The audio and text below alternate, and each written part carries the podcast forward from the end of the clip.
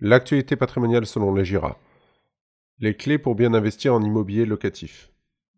Vous vous posez la question s'il est bon d'investir dans l'immobilier locatif en 2019 Ce serait un acte des plus intelligents, surtout avec des taux de crédit qui n'ont jamais été aussi bas.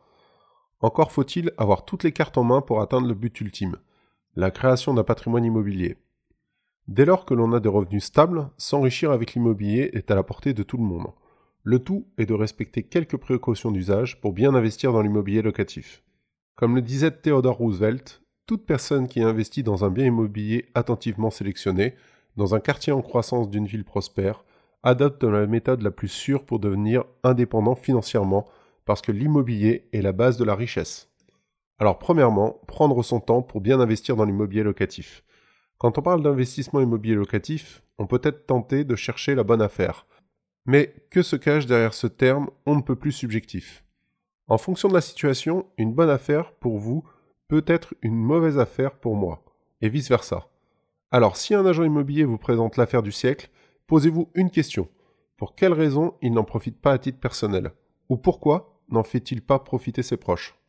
Et si vous avez tout de même peur de passer à côté de l'affaire de votre vie, vous pouvez bloquer le bien en signant un contrat de réservation ou un compromis de vente. Vous aurez dans les deux cas un délai de rétractation pour valider votre choix. Cela vous laissera juste un peu de temps pour réunir toutes les informations nécessaires pour faire votre choix de manière complètement éclairée. Déterminer et prioriser ses objectifs patrimoniaux. Lorsque l'on songe à l'immobilier, ce n'est jamais par hasard. Les deux causes principales de cet intérêt soudain sont généralement la défiscalisation et la préparation à la retraite. Mais ce n'est pas les seules raisons pour lesquelles vous devriez vous intéresser à l'immobilier locatif. On y retrouve un formidable outil permettant de Devenir ou être rentier. Diversifier ses revenus. Préparer sa retraite. Protéger ses proches. Réduire sa fiscalité en la transformant en patrimoine utile. Se constituer un capital. Se constituer une épargne forcée. Ou transmettre un patrimoine à ses enfants. Tout cela est naturellement possible avec un placement en immobilier locatif. Déterminer la typologie du bien en immobilier locatif. Chacun d'entre nous avons ses priorités. L'important est de bien les connaître car en fonction de vos aspirations, vous aurez à sélectionner un type de bien spécifique ainsi que son mode d'acquisition. Le monde de l'immobilier locatif est bien plus vaste qu'il n'y paraît. Et ce qui est vraiment fantastique, c'est qu'il y en a pour tous les goûts. Le premier critère de choix est la typologie de bien que vous souhaitez acquérir entre l'immobilier neuf et l'immobilier ancien. Le neuf est le plus souvent consacré à des investissements à caractère fiscaux, alors que pour l'ancien, on sera plus sur la recherche de rentabilité importante. Mais devons-nous être aussi réducteurs dans notre approche? Immobilier neuf. Souvent décrié par les amateurs de belles pierres, l'immobilier neuf est au cœur des débats depuis des années. À commencer par la question de son prix. Est-ce que l'écart est justifié par rapport à l'immobilier ancien?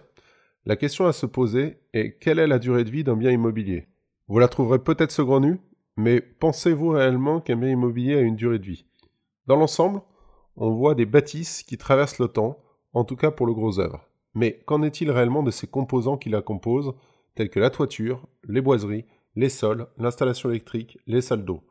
Une partie de l'écart de prix s'explique par conséquent par la vétusté du bien. Un autre élément de réponse réside dans la taxe sur la valeur ajoutée payée par l'acquéreur. L'imaginaire collectif pense que les marges de promotion sont très importantes. Mais dans le prix d'un immobilier neuf, vous trouverez sauf exception 20% de TVA, ce qui représente 17,67% de la valeur totale du bien. Pour contrebalancer les rentrées fiscales de la TVA, les gouvernements successifs mettent en place des dispositifs fiscaux pour favoriser la construction de logements neufs, ainsi que les programmes de réhabilitation.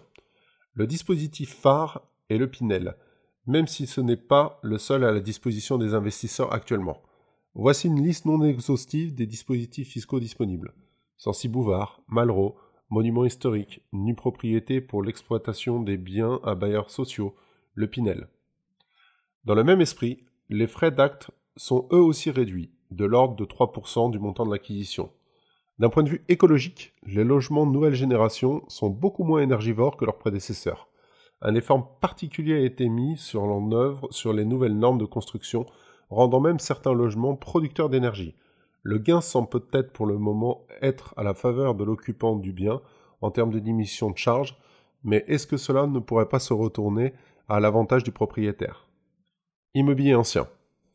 Facialement très attractif en termes de rapport qualité-prix-rentabilité, Le secteur de l'immobilier ancien nécessite une plus grande expertise, car l'inconnu dans ce domaine repose sur les charges et travaux de rénovation que devra supporter le propriétaire pour conserver le bien en état.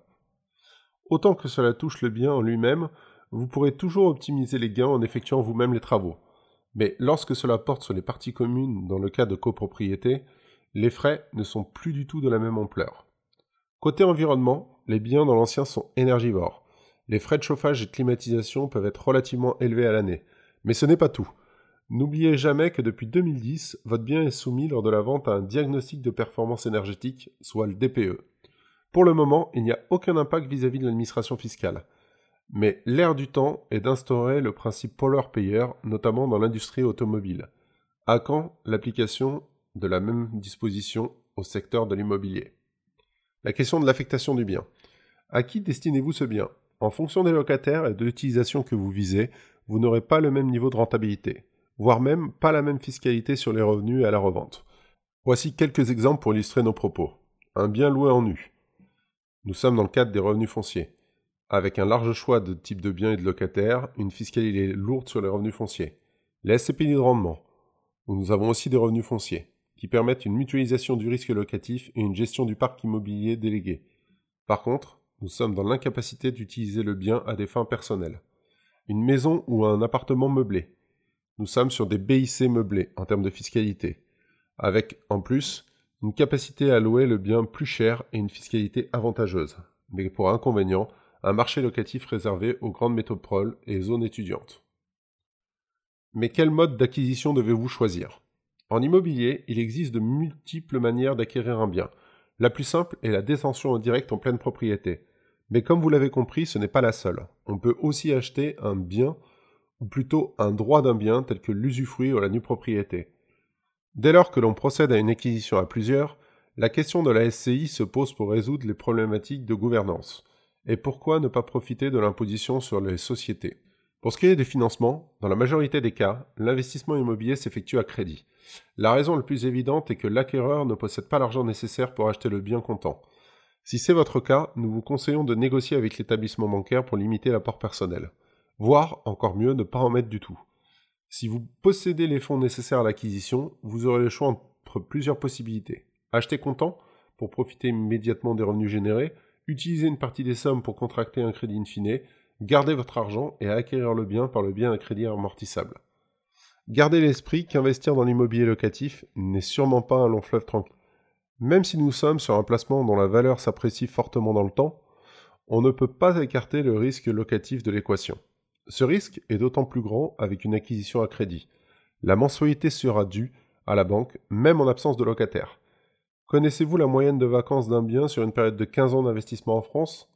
Elle est de 7 mois et demi au titre de l'allocation nue aux particuliers pour leur résidence principale.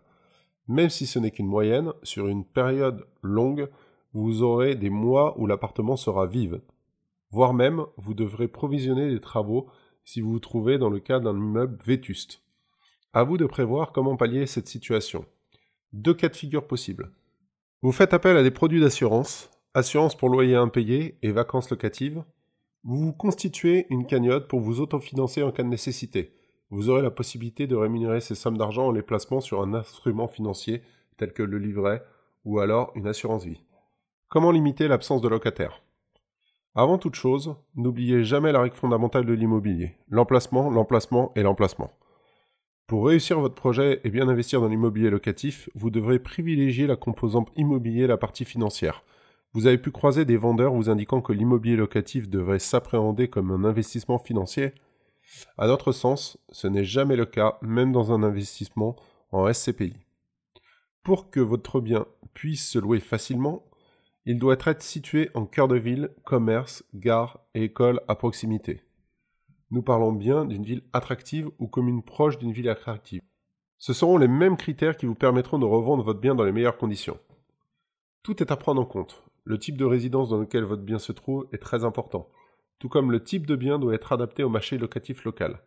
Mettez-vous à la place de l'acheteur. Que préféreriez-vous? Et si mon locataire ne paye pas son loyer? Il convient d'attirer votre attention sur trois paramètres incontournables. L'agence immobilière s'occupe de choisir le meilleur locataire sur le marché. Celui-ci doit avoir généralement des revenus trois fois supérieurs au montant du loyer. L'expertise de l'agence n'est cependant pas gratuite. Il existe des assurances types, garantie des loyers impayés, vacances locatives, carences locatives. Ou alors, assurez-vous d'avoir bien pris en compte ce problème avant de vous engager. Pas de loyer égale mensualité qui augmente exponentiellement. Veuillez donc être en capacité de rembourser une mensualité complète pour ne jamais connaître la frayeur de ne pouvoir rembourser son crédit. Une fois ces paramètres pris en compte, vous devez normalement pouvoir faire face à n'importe quel problème. Préparez soigneusement l'étude de votre projet. Dans un projet d'investissement immobilier, il est indispensable de préparer un prévisionnel budgétaire accompagné d'un plan de financement. Dans ce prévisionnel, vous retrouverez le plan de trésorerie de l'opération, les impacts de votre situation en termes de fiscalité et aspects successoraux, les contraintes à respecter, par exemple la procédure d'engagement de location pour la loi Pinel, un planning des tâches à effectuer pour finaliser l'investissement. Et pour finir, mettez le focus sur l'aspect fiscal. L'immobilier est le type de bien le plus taxé en France. La raison à cela est facile à comprendre. Il est ancré dans le sol. Impossible donc de le délocaliser pour alléger la fiscalité. Et même si vous vous expatriez dans un pays étranger, vous continuerez de payer des taxes en France sur les revenus générés. En moyenne, vous devrez vous acquitter de 47,2% d'imposition sur le revenu foncier généré. À ce taux d'imposition, il est impossible de ne pas prendre en compte l'aspect fiscal de votre investissement. J'ai sur ce sujet de bonnes nouvelles à vous apporter. Qui dit impôt dit enrichissement. Le plus mauvais moyen de ne pas payer d'impôts est de perdre de l'argent. Il existe des solutions pour utiliser la fiscalité pour continuer à vous enrichir. Le tout est de bien connaître le mécanisme de l'investissement en étant bien conseillé.